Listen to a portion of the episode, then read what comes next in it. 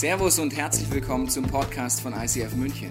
Wir wünschen dir in den nächsten Minuten eine spannende Begegnung mit Gott und dabei ganz viel Spaß.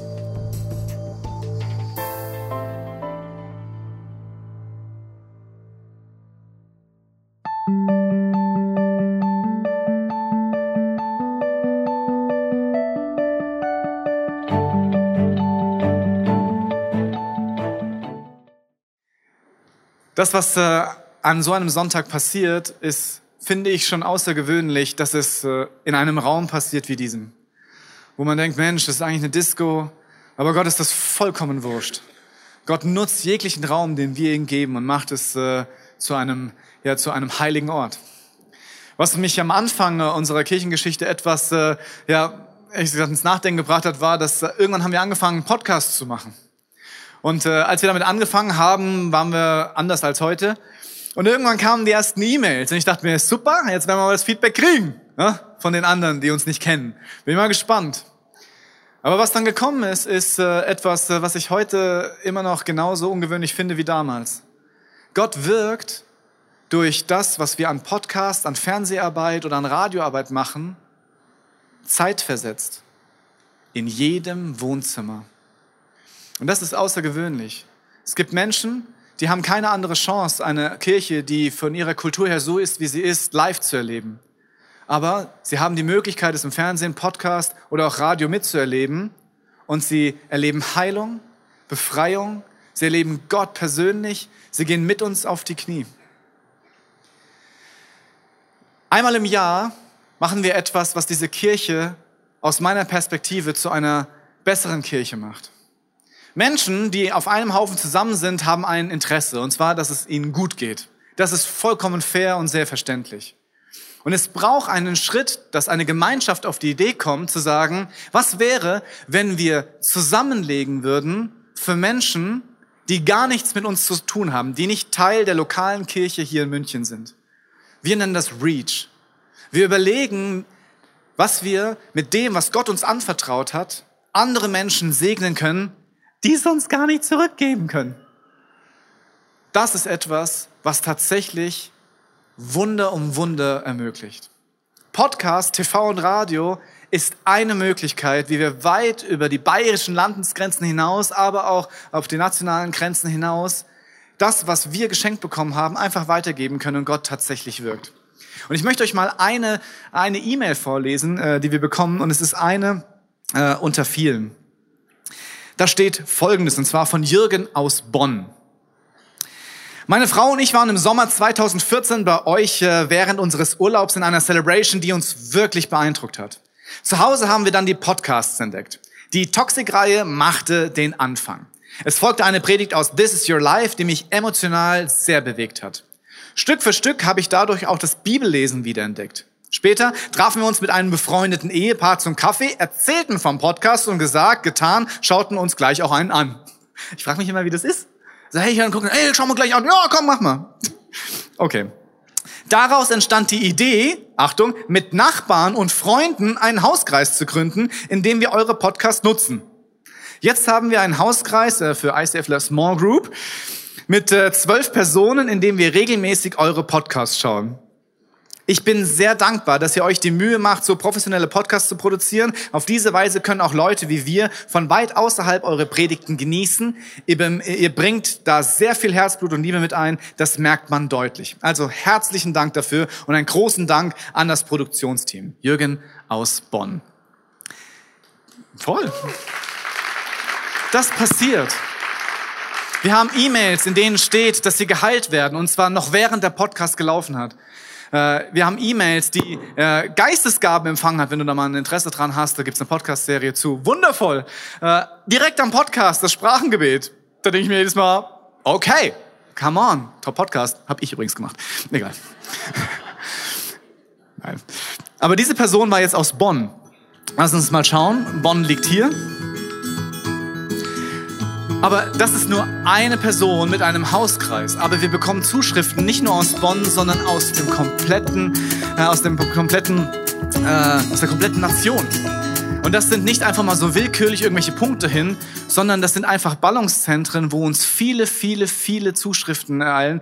Äh, und zwar, dass Sie diese Podcasts hören, Small Groups gründen. Es gibt Kirchen, die Podcasts nutzen als Predigt. Das denke ich mir jedes Mal, ist unfassbar. Wir haben viel bekommen. Deswegen dürfen wir auch viel weitergeben. Podcast und TV und Radio ist eine Sache.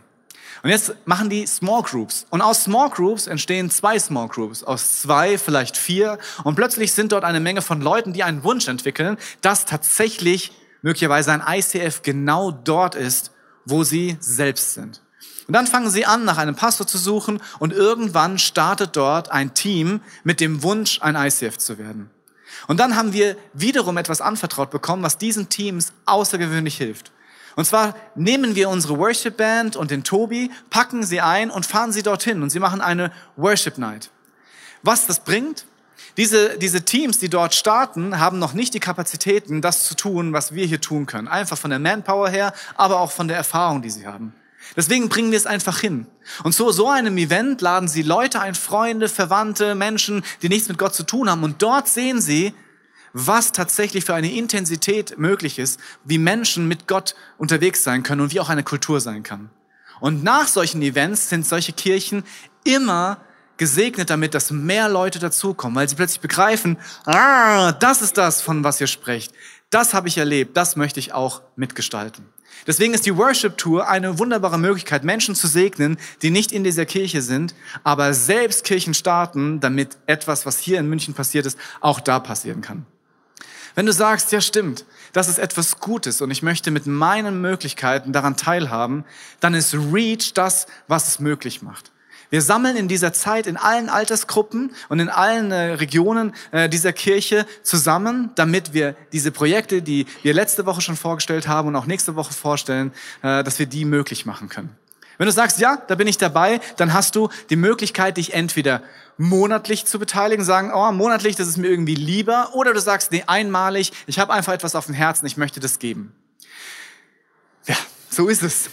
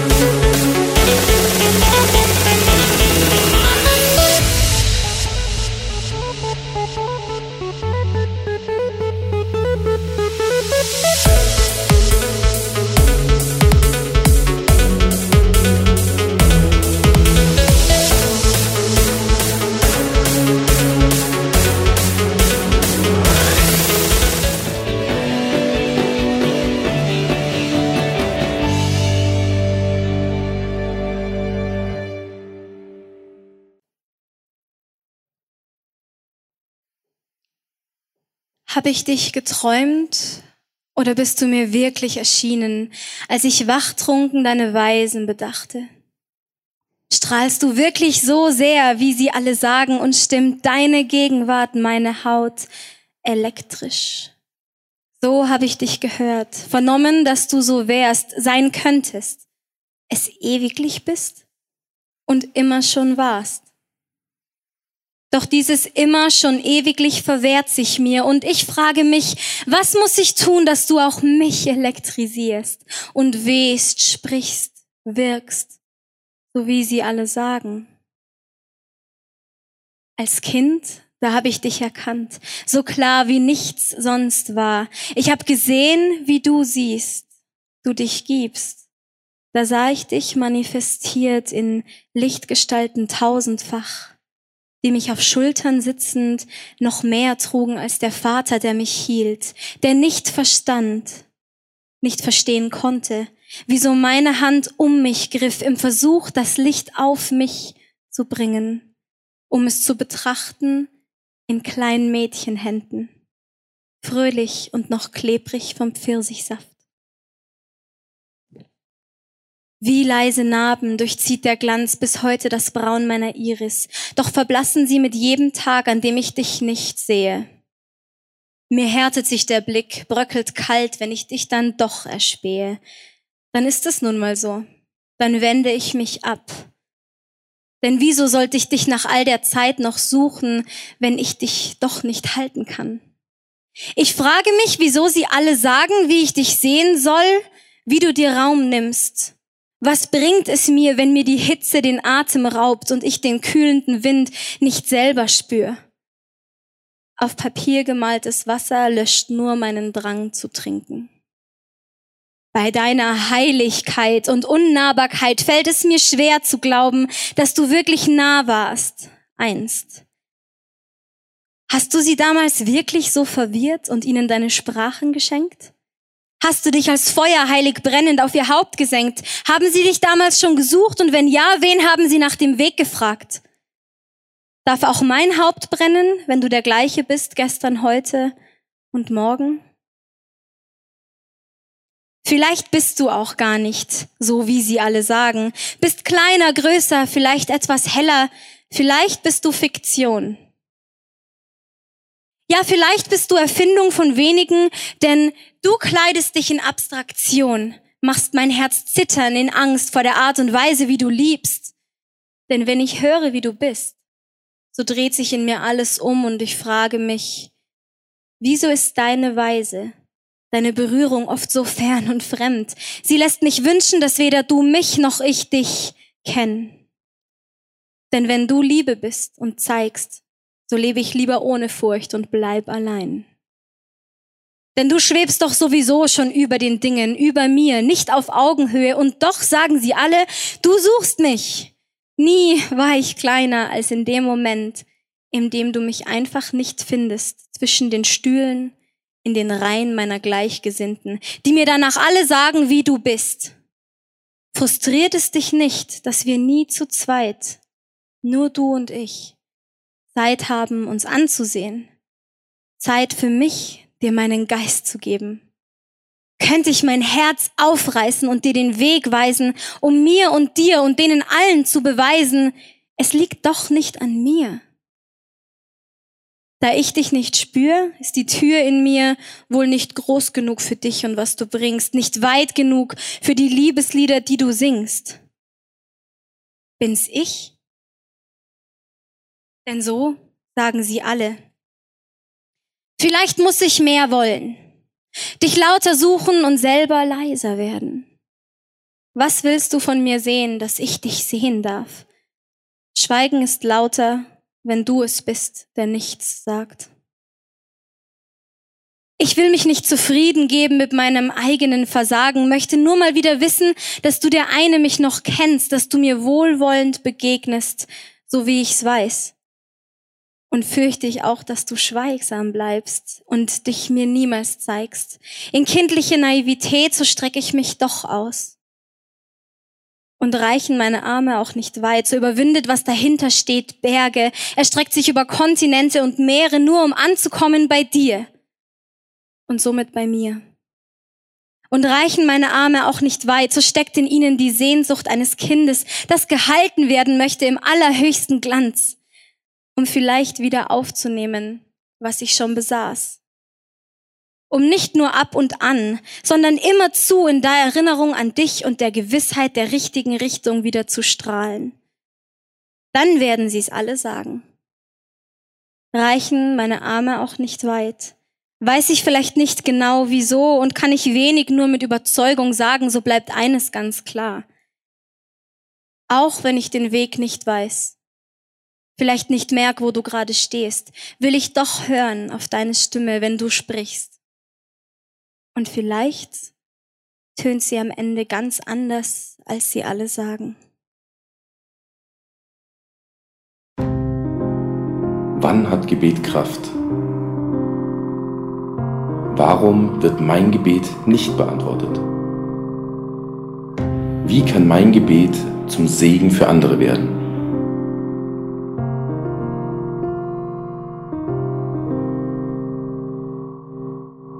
Herr des Universums, ich schwöre bei deinem großen Namen, dass ich nicht aus diesem Kreis weichen werde, bis du deinen Kindern Barmherzigkeit erwiesen hast.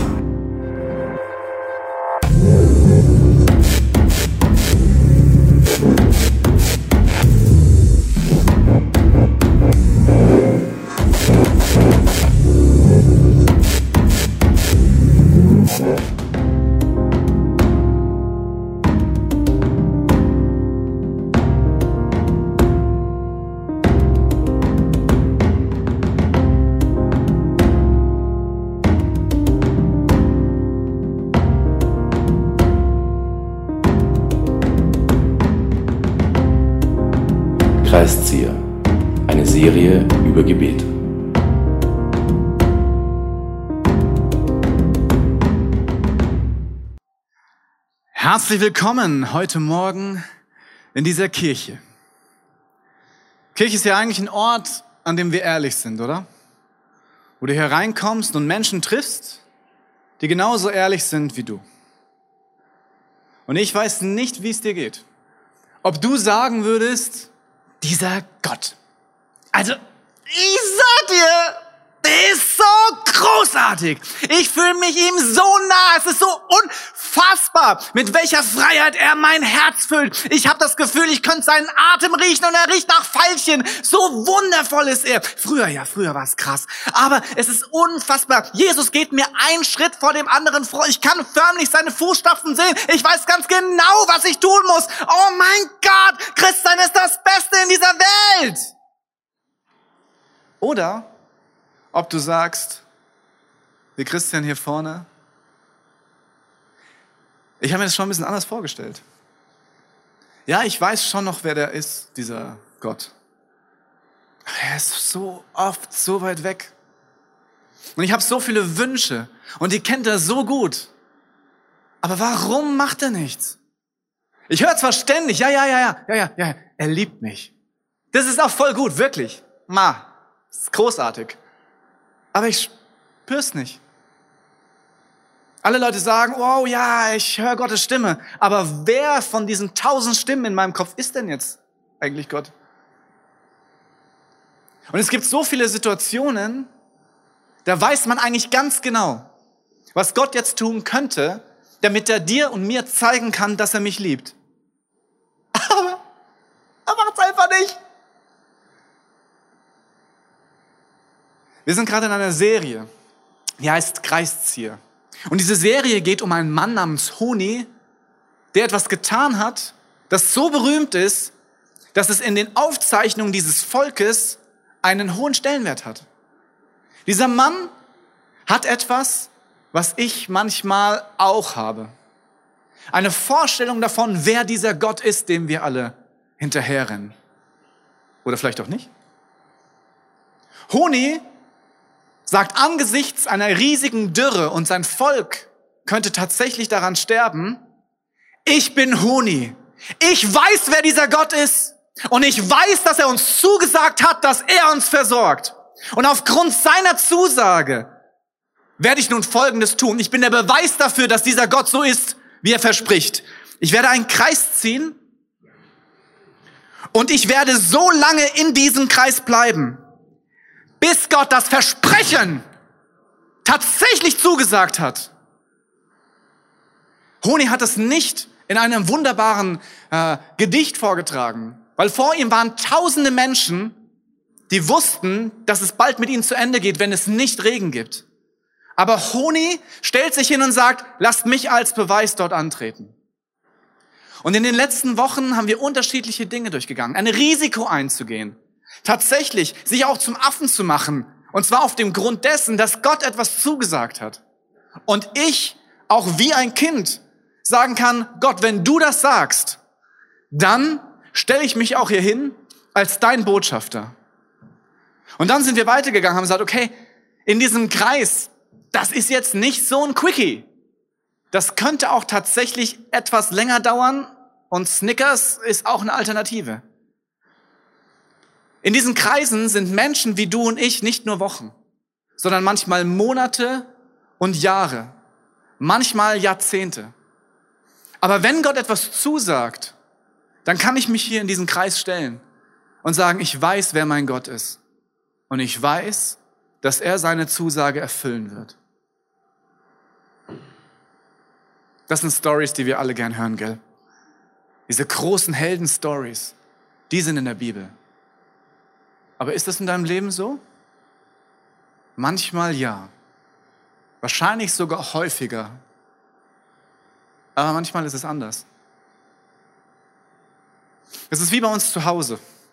Vor circa, ich würde sagen, einer Woche war ich zu Hause, meine Kinder waren draußen spielen und ich dachte mir, oh, wunderbares Wetter, was für ein guter Zeitpunkt.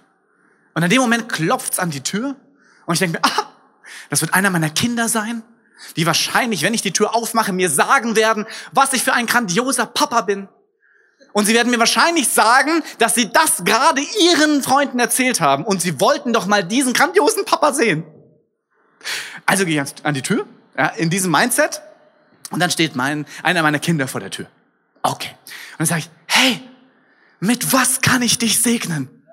Was kann ich für dich tun, sodass dein Leben aufblüht? Ungefähr so. Und dann hat äh, eines meiner Kinder gesagt, Papa, ich habe eine super Idee, ich habe eine Bitte. Papa, dürfen wir an der Bushaltestelle spielen? Okay, wir wohnen in einem Dorf und diese Bushaltestelle ist direkt an der Straße, sonst könnte auch der Bus nicht vorbeifahren. Und wir haben ein Kieswerk in der Nähe. Und dieses Kieswerk bringt den Kies vom Werk zur Baustelle mit riesigen LKWs. Und die fahren durch dieses kleine Dorf mit 4000 kmh direkt an dieser Bushaltestelle vorbei. Okay, ich überschlag kurz und sag, Schatz, ich würde es dir so gern erlauben. Aber nein, Soweit, so gut. Dann ist etwas passiert, was ich so nicht abgesehen habe. Und zwar, mein Kind steht vor der Tür, sieht das und dann geht's so. Papa, du bist so unfair! Du bist der unfairste Papa der ganzen Welt! Weg. Ja. Okay. Was passiert da? Mein Kind fragt mich um etwas und normalerweise gibt es auf die Frage auch unterschiedliche Antworten. Ja, eine Möglichkeit. Nein, die andere Möglichkeit oder nicht jetzt. Okay. Anscheinend hat mein Kind nur in Erwägung gezogen, dass aufgrund einer Frage sie ein Ja hört und kein Nein. Das ist eine süße Kindergeschichte, gell? Könnte es sein, dass wir wie Kinder sind? Gott sagt ja selbst, wir sind seine Kinder. Wahrscheinlich hat er einen Grund, warum er das sagt. Gibt es nicht Situationen, wo du im Kreis stehst, aufgrund dessen, weil du weißt, dass Gott es doch gut mit dir meint und das, worum du den Kreis gezogen hast, aber auch so unfassbar gut für dich wäre, dass wenn Gott in diesem Kreis plötzlich verlauten lässt, so dass du es gut hörst. Nein. Dass du dann genauso reagierst wie eins meiner Kinder? Dieser Effekt, dass du wie stirbst im Kreis? Wenn mein Kind vor mir steht und sagt, Papa, du bist das Schlimmste überhaupt, dann ist das etwas, das sie wie auf die Knie geht und sagt, wie kannst du nur? Das ist, du bist doch gut. Und das, was ich dir gebe, ist auch gut. Was ist das Problem? Und sie spüren, sie kommen damit einfach nicht durch. Und du merkst, dass du in diesem Kreis verrecken wirst. Dieses Sterben ist das Schlimmste, was es gibt. Weil dieses Sterben geht nicht nur um Bushaltestellen, sondern um das, wo du stirbst, für das, was doch so sehr nötig ist. Träume, die du hast, existenzielle Dinge, Leben und Tod. In einem Kreis zu sterben, verstört und zerbricht das Herz, den Wunsch, und die Hoffnung. Was dort passiert, habe ich dir eine kleine Grafik mitgebracht. Wir beten zu Gott. Und alles, worum wir ihn bitten, haben wir ja schon geprüft, oder? Wir würden ja Gott nie um etwas bitten, was per se nicht gut für uns ist, weil wir ja schon wissen, ah, da steht er nicht so drauf. Also haben wir vorher schon geprüft und sagen, okay, das ist etwas, das der gute, liebende Gott mir tatsächlich geben könnte. Und das sind unfassbar viele unterschiedliche Dinge. Ich gebe sie Gott und jetzt warte ich auf die Antwort, wie mein Kind an der Tür. Und dann antwortet Gott, ja, wow, ja, ich wusste, wer du bist, bam, look at him. Oder noch nicht. Gut, okay, ich komme damit klar. Noch nicht heißt ja eigentlich ja. Das heißt, ich brauche nur noch Geduld. Ah, kein Problem. Aber manchmal ist es auch so, dass Gott sagt, mm, no. Nein. Wenn doch die Dinge, die wir ihm geben, bereits als gut klassifiziert sind, die Dinge sind gut und Gott sagt dazu nein, dann muss im Umkehrschluss Gott gleich böse sein. Macht doch Sinn. Es ist doch so gut, wenn du mir das gibst. Wie kannst du mir das nicht geben? Was ist dein Problem? Kennst du solche Situationen? Wenn man das so sieht an so einem Screen, dann, ah, aber eigentlich ist das Gefühl im Herzen, wenn Gott Nein sagt, schon so. Die Frage ist, wenn man dann in diesem Kreis steht und Gott sagt Nein, wo liegt das Problem? Ich habe eine Idee. Es liegt bei Gott. Gott ist das Problem. Und das ist so dermaßen eindeutig, weil ich bin es definitiv nicht. Weil ich kenne mein Leben und ich weiß, warum ich die Dinge bitte. Und ich weiß auch, warum ich die Dinge für andere Leute bitte. Ich bin nicht blöd. Und wenn Gott meint, er könne mich nicht sehen, er könne es mir nicht geben, oder er hat gerade was anderes zu tun und macht dort lieber hinten ein Wunder und gerade nicht hier, ist das Problem sicherlich nicht bei mir. Manchmal hört man Leute sagen, ich glaube, Gott verarscht mich. Oder ich fühle als, ey, ich fühle mich so, als würde mich Gott verarschen. Oder Gott verarscht mich tatsächlich. Was ist das für ein Mindset? Mal unter uns. Gesetzt den Fall, Gott wäre tatsächlich so, dass er bei der einen Bitte sagt, hey, ich bin ein liebender Gott.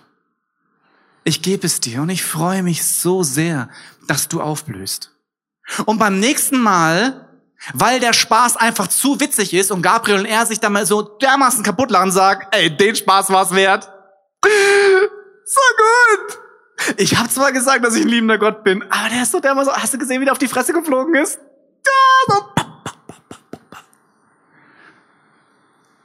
Wenn das der Gott ist, an den du glaubst, ich frage mich, warum du noch hier bist. Echt.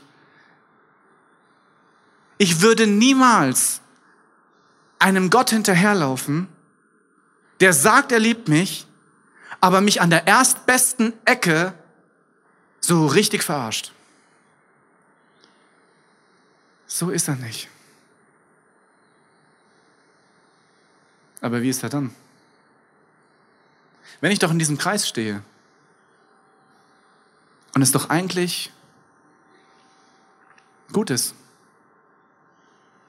Was ist das Problem? Weil Sterben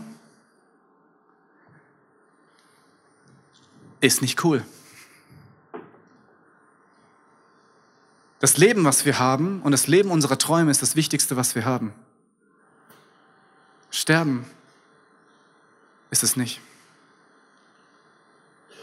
Wenn du in diesem Kreis bist und merkst, Gott sagt dazu Nein und vielleicht ist Gott gar nicht das Problem, dann gibt es ja nur noch zwei Möglichkeiten. Der Kreis ist das Problem äh, oder ich.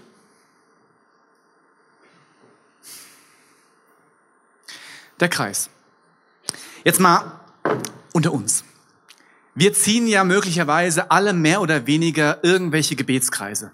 Das heißt, wir bleiben an einem Thema dran, von dem wir glauben, dass Gott tatsächlich Ja dazu sagt. Und wir haben unterschiedliche Taktiken. Ein paar Taktiken davon kannst du noch in den letzten Podcasts anschauen. Aber eine ist ja tatsächlich, ich bleib dran. Jetzt könnte es aber sein, dass dieser Kreis ja eigentlich gar nicht Gottes Idee war. Möglicherweise gibt es Dinge, von denen du gesagt hast, hey, das ist so ein No-Brainer. Dass die Gott haben will, ist sowas von klar. Und trotzdem, du sagst aus diesem Grund, ich ziehe den Kreis und fängst schon mal an zu danken. Meine Kinder machen das auch. Manchmal kommen die so im Ikea-Style und sagen, Papa, danke dafür, dass du uns Schokolade gibst. Und ich denke mir, wann habe ich das gesagt? Und dann sage ich, du, ich gebe dir keine Schokolade. Was?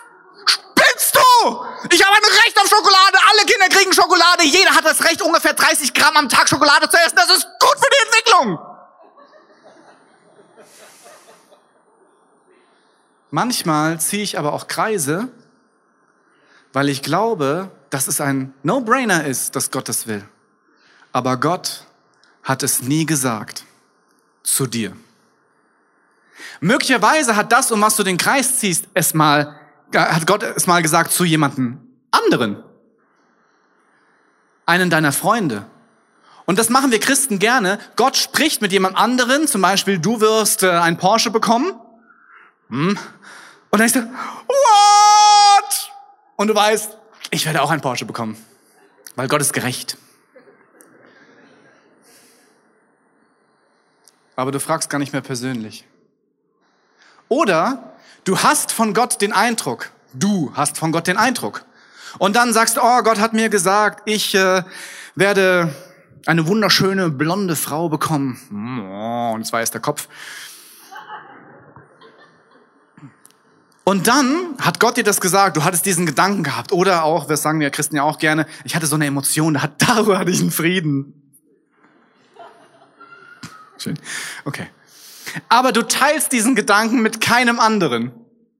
Weil es könnte sein, dass wenn jemand anderes auf Gott hört, er sagt, ja, ich habe ein anderes äh, Bild vor Augen. Nein. Was auch schön ist. Der Punkt ist, dass man manchmal mit Gott redet, aber es nicht mehr prüft. Und dann sich in den Kreis stellt und dann sich reinstellt, no, du hast aber gesagt. Wie viel weiser wäre es, wenn ich tatsächlich mehrere Leute damit reinnehme, bevor ich mir sicher bin, dass Gott zu mir sagt, dass das tatsächlich das ist, was er mir versprochen hat. Aber manchmal mache ich das nicht, weil es ein bisschen unsicher ist. Das heißt, es könnte sein, dass der Kreis gar nicht Gottes Idee war. Die zweite Möglichkeit ist, Du bist in diesem Kreis und sagst, ich brauche eine Antwort. Bei Menschen, die krank sind, du ziehst einen Kreis um diese Krankheit, weil du weißt, dass Gott leben will. Du ziehst einen Kreis um die Person, die im Sterben liegt. Und während du im Kreis stehst, stirbt die Person. Und du stehst dort alleine und kriegst es nicht zusammen. Und dann merke ich, dass ich Zeiten brauche, wo ich im Auto alleine bin und gucke, dass mir keiner zuschaut. Weil ich so verzweifelt bin und Gott nicht verstehe.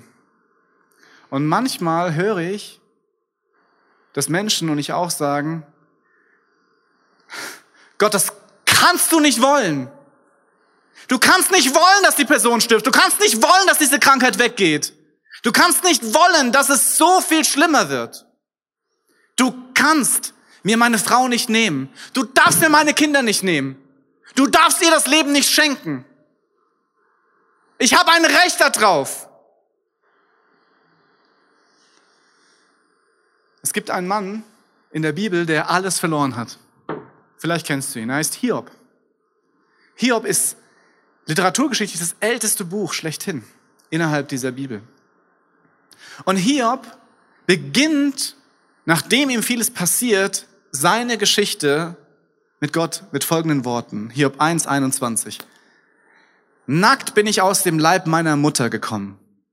Und nackt werde ich sein, wenn ich sterbe. Der Herr hat mir alles gegeben und der Herr hat es mir wieder weggenommen. Gelobt sei der Name des Herrn. Gelobt sei der Name des Herrn. Er hat mir alles geschenkt. Er hat mir alles geliehen. Und er wird es mir wieder nehmen. Das ist ein bisschen so wie mit dieser Bibel. Diese Bibel ist mir sehr wichtig. Viele von den Gedanken, die man nur einmal hat und wenn man sie nicht aufgeschrieben hat, sind sie weg, sind hier drin. Ich gebe mir sehr, sehr viel Mühe damit. Wenn die weg ist, stirbt ein großer Teil von den Erkenntnissen, die ich bereits hatte. Und wenn ich jetzt diese Bibel verleihe, zum Beispiel dir, und sag, das ist meine Bibel, bitte passt drauf auf. Ich werde wiederkommen, ich werde sie wieder brauchen. Und so lange darfst du sie benutzen. Dann ist das ein Laien. Und wenn ich dann nach ein paar Jahren wiederkomme oder nach einer Woche oder gleich und sage, hey Rainer, ist jetzt Zeit, ich bräuchte sie wieder, dann ist es für ihn kein Problem, weil er weiß, dass es ihm nur geliehen war. Aber er kann sie nutzen. Leben ist geliehen. Aber das ist eine der schmerzhaftesten Erkenntnisse schlechthin. Du weißt ganz genau, dass Menschen sterben, bevor sie geboren werden, während sie geboren werden. Mit sieben Jahren, mit 30 Jahren, 45, mit 70, mit 90 Jahren. Aber dieses Leben, was du spürst, was für dich so alltäglich ist und was irgendwie sich anfühlt, als wäre es deins, hast du nie selbst gemacht, sondern du darfst es leben, es ist geliehen. Wenn plötzlich der Tod in die Nähe kommt, dann erinnert er uns an etwas, was sehr, sehr unangenehm sein kann. Und zwar, dass kein Mensch weiß, wie lange wir leben. Es kann sein, dass du in der nächsten Woche, in der übernächsten Woche einfach die Zeit ist, wo ein Autofahrer sich entscheidet, zu viel zu trinken und dich einfach über den Haufen fährt. Jeder, der eine tödliche Diagnose bekommt, hat sich davor nicht darauf vorbereitet. Und jeder, der ein, einen wichtigen Menschen verliert, weiß, es passiert einfach, ohne dass man es festhalten kann. Wenn das passiert, merkt man, ob das Leben, was du gerade gelebt hast, tatsächlich ein echtes Leben ist. Ob es das ist, was du eigentlich leben wolltest. Ob du der Person schon das gesagt hast, was du ihr schon immer mal sagen wolltest. Aber dann ist sie weg. Und der Schmerz, den du spürst, ist, dass du es nicht getan hast. Oder wenn dich selbst etwas trifft und du merkst, ich hatte noch so viel vor. Gott hat mich zwar immer wieder daran erinnert, dass Leben wertvoll ist. Und er hat mich herausgefordert, ihm zu vertrauen und einen Schritt in Freiheit zu gehen, Dinge auszuprobieren, keine Angst zu haben. Und dann spürt man, dass die Zeit dem Ende entgegengeht und die Trauer darüber, dass man es nicht ausprobiert hat, weil man dachte, hey, man hat doch noch so viel Zeit, zerfrisst einem die Seele. Oder du siehst, dass jemand stirbt, aber er will gar nicht gehen weil er sich nie damit auseinandergesetzt hat, dass das jeder tun muss. Und dann steht man manchmal in einem Kreis und hat Gott gesagt, ich weiß, dass du leben willst. Du willst definitiv heilen. Du willst definitiv, dass Menschen nicht sterben. Und Gott sagt, das ist nicht die Realität, das stimmt nicht. Ich will, dass Menschen, die sterben, bei mir sind. Ich will dass sie mir so vertrauen, dass sie im Leid die Hände heben und sagen, Gott, du bist gut, weil ich es bin. Aber es wird passieren, dass Menschen nicht gesund werden. Spätestens, wenn du an Altersschwäche stirbst, stirbst du an einer Krankheit. So sind wir Menschen. Aber es macht jeden einzelnen Tag wertvoll. Und der Tag, es macht jeden einzelnen Tag zu dem Tag, wo du aufstehen kannst und sagen kannst, heute ist der Tag, an dem ich das tue, was ich mein Leben lang schon tun wollte. Gott will, dass du stirbst. Kein Mensch weiß wann. Aber Gott will, dass du bis dahin das tust, von dem du weißt, dass es richtig ist. Man steht dann also in diesem Kreis und Gott sagt Nein und man stirbt. Und man lässt den Wunsch gehen. Dann ist die Frage, ob ich das Mindset von Hiob habe. Ob ich Gott bereits erkannt habe. Ob ich in der Bibel Gottes Charakter gesehen habe. Ob ich ihn in anderen Menschen erkennen kann. Ob ich weiß, wer dieser Gott ist. Weil wenn dieser Gott mich wirklich liebt, nur dann ist das Nein eine gute Nachricht. Weil ich dann weiß, dass dieses Nein gut für mich ist oder notwendig. Wenn dieser Gott ein Gott ist, der es vollkommen okay findet, wenn er dich mal verarscht, dann ist dieses Nein eine potenzielle Situation, in der er dich leiden sehen will. Aber das ist nicht mein Gott. Deswegen nach dem Sterben kommt das Erkennen, wer Gott ist. Und wenn ich ihn erkannt habe, dann spüre ich, ja genau, wenn du Nein sagst, dann weiß ich, dass das Suchen ein Ende hat. Dann kann ich Danke sagen. Und sagen, danke Vater, dass du mich nicht überall reinrennen lässt. Und danke Vater, dass du auch Nein sagst, um mich zu bewahren, um mich zu schleifen, um das aus mir rauszuholen, was tatsächlich in mir steckt. Weil dann kann ich loslassen und weitermachen. Dieses Sterben ist aber ein großes Problem, weil Kreise haben eine Eigenschaft.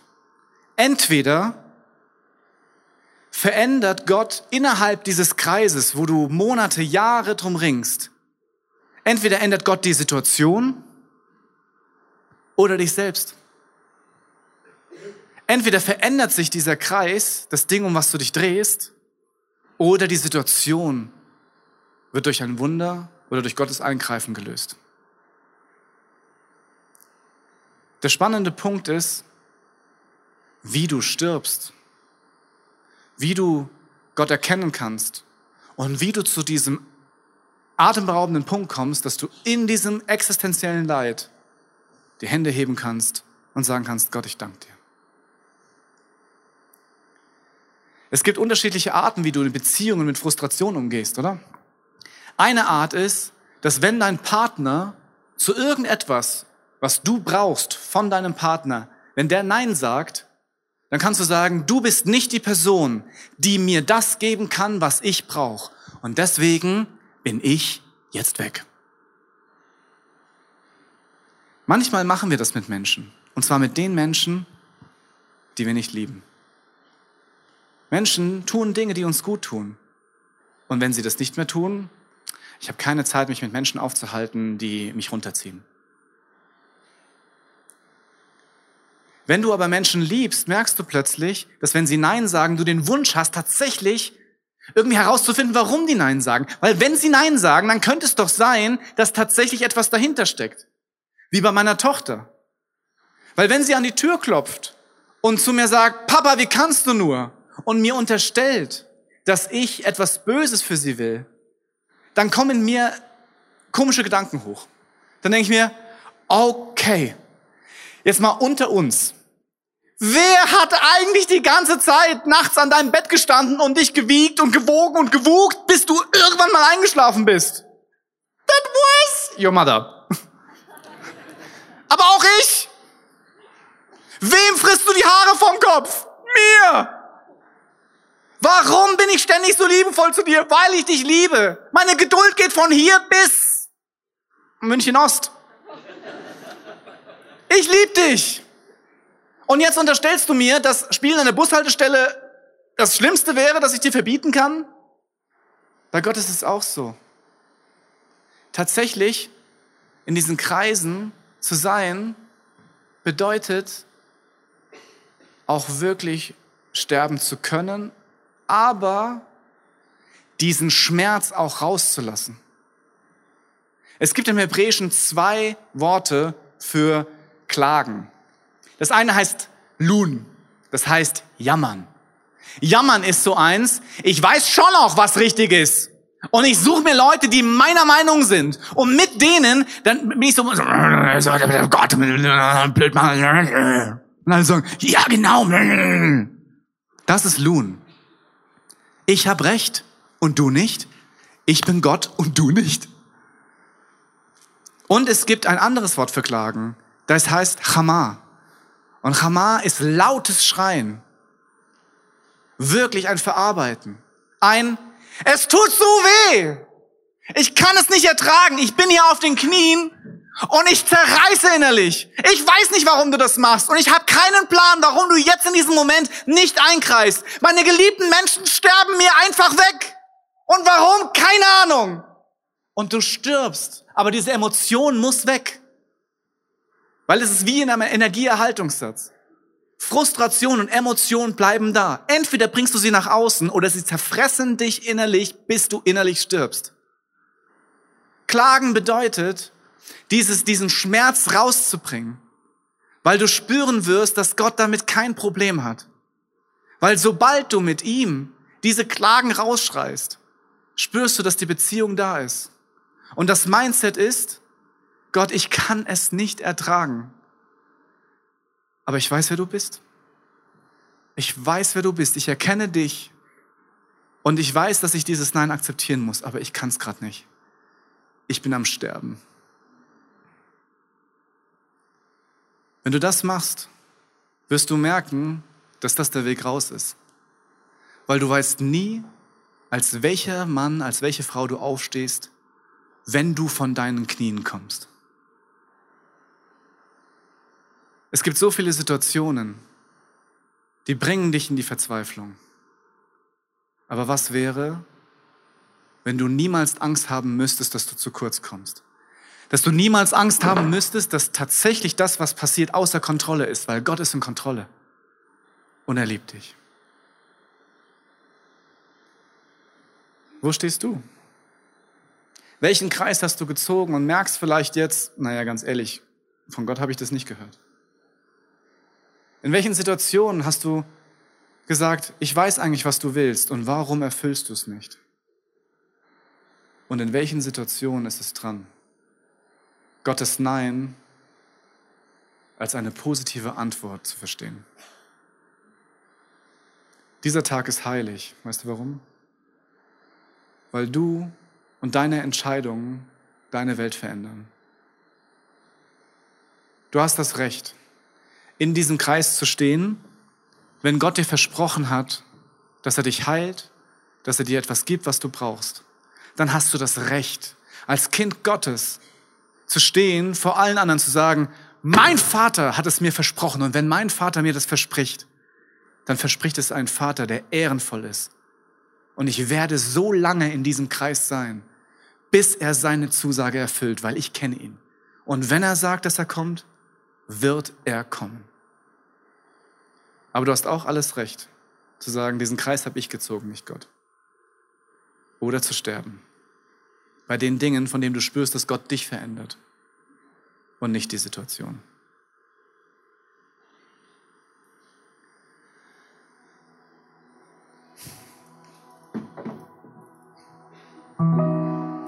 Über ein Drittel der ganzen Psalme sind Klagepsalme. Sie fangen alle so an wie das, was Christian getan hat. Sie fangen an mit Zweifeln und mit Fragen. Sie fangen an mit Schmerz, Verstörtheit, mit allen Emotionen, die wir Menschen haben. Aber sie enden mit Dankbarkeit. Wenn ich etwas tun könnte, damit du diesen Gott so erlebst, wie ich ihn erlebe, würde ich es tun. Gott ist liebevoll. Sein Nein ist eine gute Antwort. Sein Ja ist eine gute Antwort.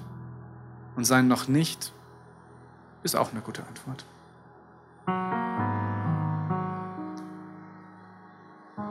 Heute ist der Tag, an dem du dich jetzt hier entscheiden kannst, etwas an die Klagemauer zu bringen. Im jüdischen Kontext gibt es das in Jerusalem, eine riesige Mauer, wo Menschen Zettel reinstecken für das, was sie Gott geben möchten.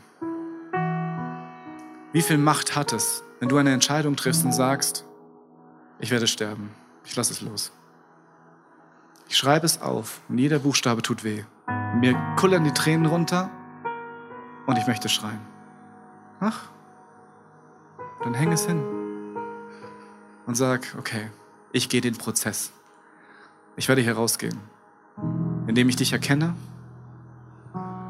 und dich dann dir dankbar bin. Du kannst hin zum Gebetsteam gehen, wenn du sagst, es ist einfach, es ist zu krass. Ich kann es nicht loslassen. Sie werden dir helfen zu verstehen, wer dieser Gott ist. Und sie werden mit dir in diesem Kreis stehen und Gottes geben. Oder du kannst das Abendmahl nehmen. Als Zeichen, dass Sterben nicht die Endstation ist, sondern dass nach dem Sterben die Auferstehung kommt. Und dass du, wenn du am Boden bist, als anderer Mann, als andere Frau wieder aufstehst, das Sterben hinter dir lässt und als neuer Mensch die nächsten Herausforderungen angehst. Jeder will auf dem Berg stehen, aber die fruchtbaren Stellen sind im Tal. Lass uns gemeinsam einfach eine Zeit bringen. Der nächste Song, den du hörst, ist One Thing Remains. Vollkommen egal, wie scheiße es ist. Das bleibt. Du bist Gott und du bist bei mir und du versorgst mich. Und in dieser Zeit kannst du aufstehen, dort an die Wand gehen. Und ich bitte dich, dass du vielleicht auch für alle anderen aufstehst, damit sie diese Hürde überwinden können, die jeder spürt, wenn er sagt, eigentlich müsste ich es machen, aber ich komme eh nicht raus. Bitte, lass das kein Hindernis sein. Wir hoffen, dass dir diese Predigt weitergeholfen hat. Wenn du Fragen hast, kannst du gerne an info at icf-moenchen.de mailen und weitere Informationen findest du auf unserer Homepage unter www.icf-moenchen.de.